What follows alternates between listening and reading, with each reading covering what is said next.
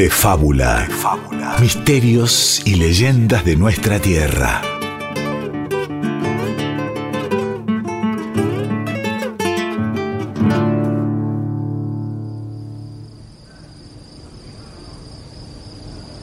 Hace muchos años, en cierto verano, Antú Tripantú caía la noche en las cercanías del lago Loloc, en Neuquén.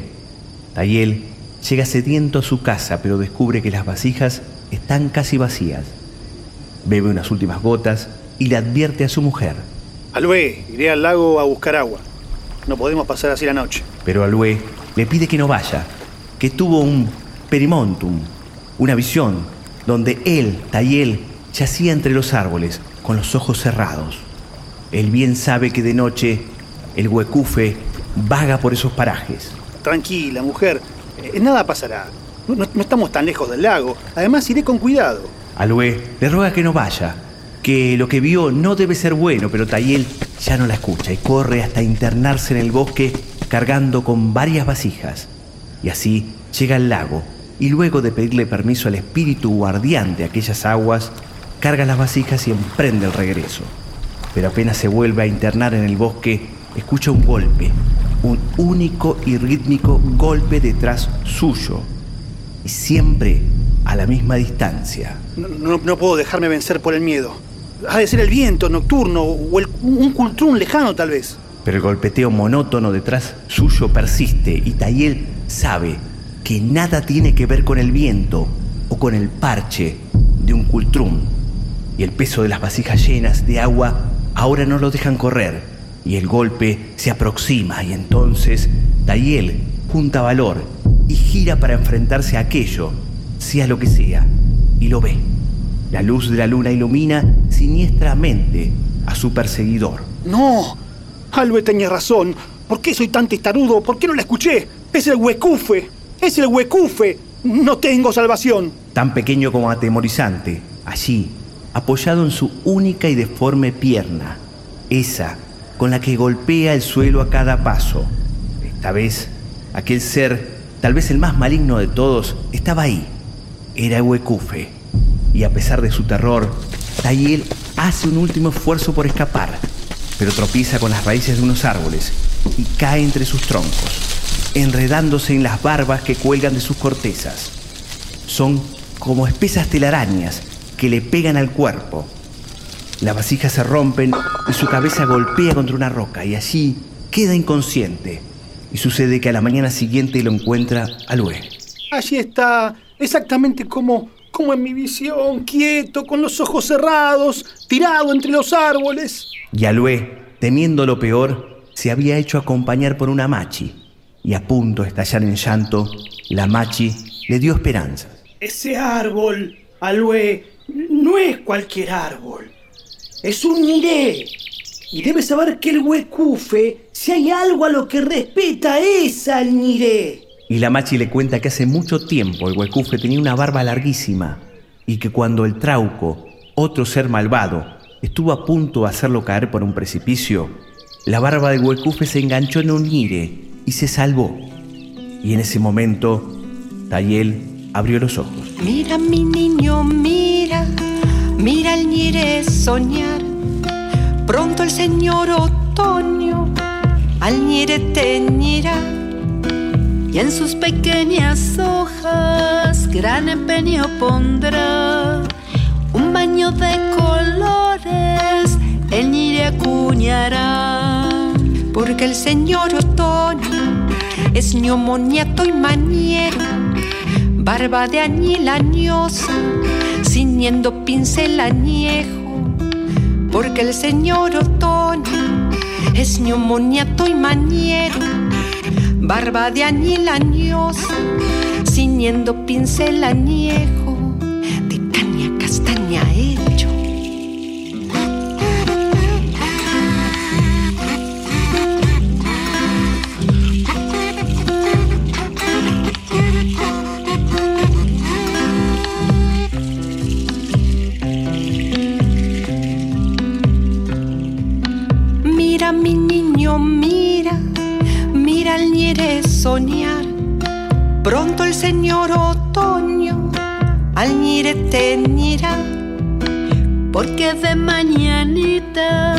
otoño enfurroñado, despierta haciendo señas al ñire marañado.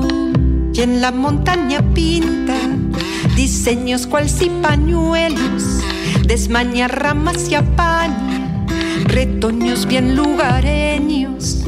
Y en la montaña pinta diseños cual si pañuelos, desmaña ramas y apaña, retoños bien lugareños. Cuidado niño, si lo acompañas, no refunfuñes, pestañas de otoño tendrás.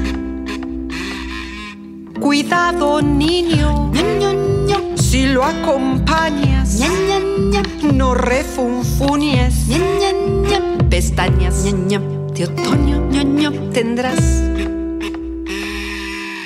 Niño que añora el nire, nire que sueña otoño, otoño que añora al niño, soñando sueños de nire, niño que añora al nire, nire que sueña otoño, otoño que añora al niño, soñando sueños de nire.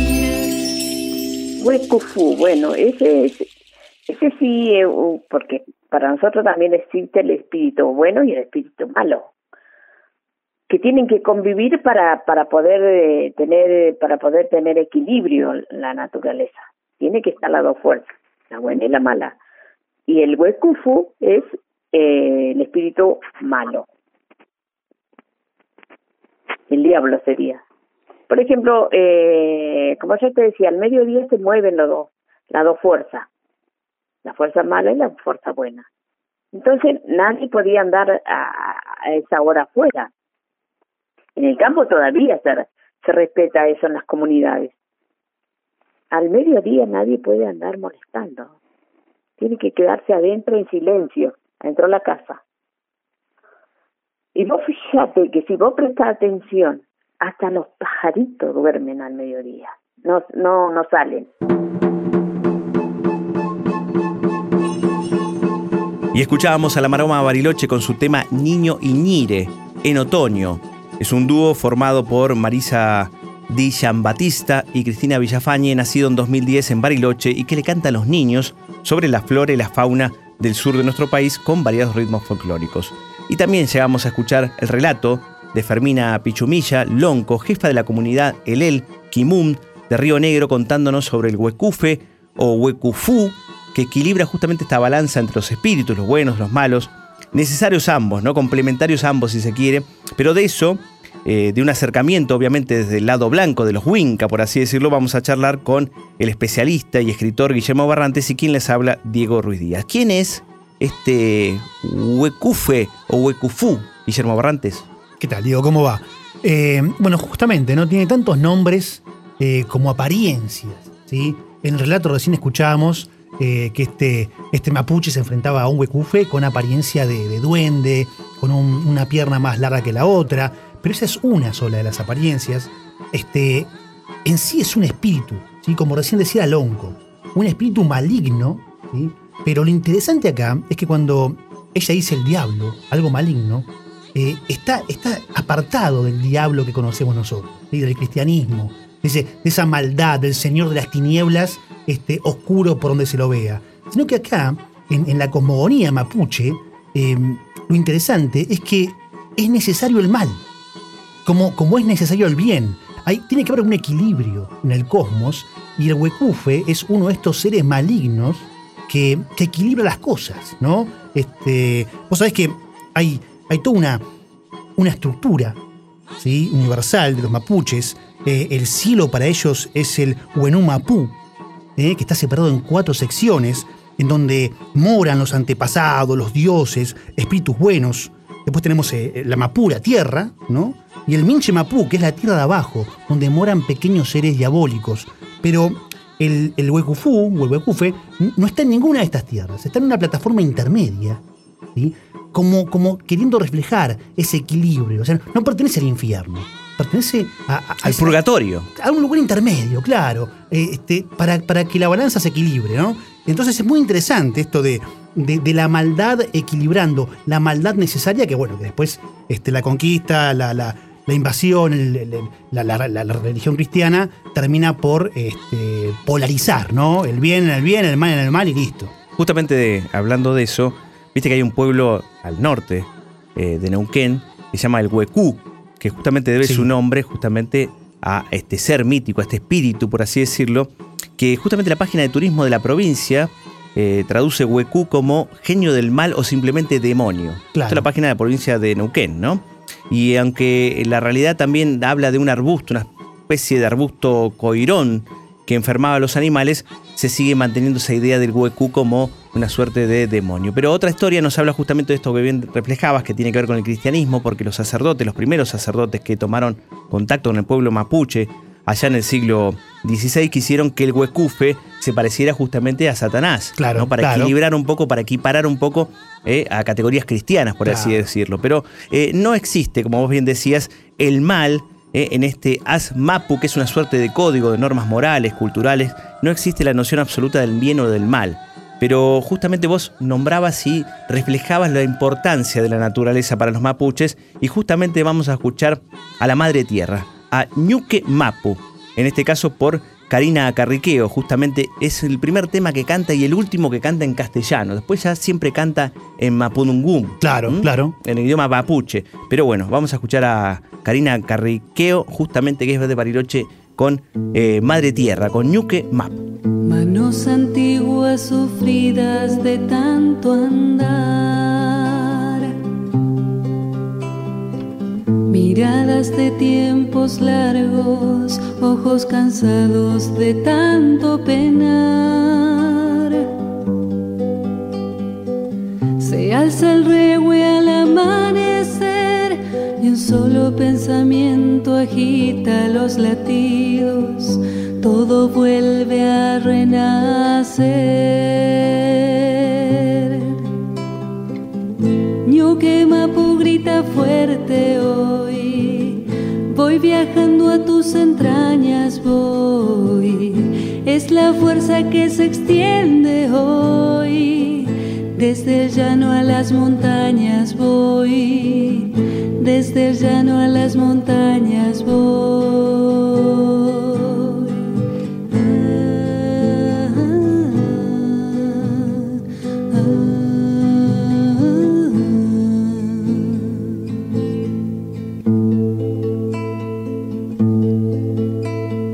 Rego antiguo cruje en la mapo el cutral.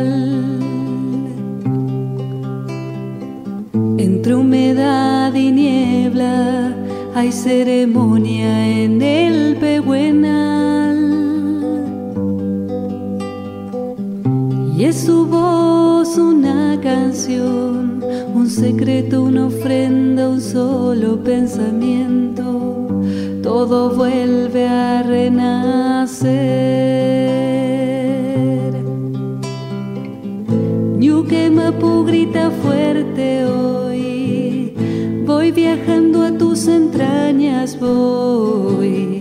Es la fuerza que se extiende hoy, desde el llano a las montañas voy, desde el llano a las montañas voy, desde el llano a las montañas voy.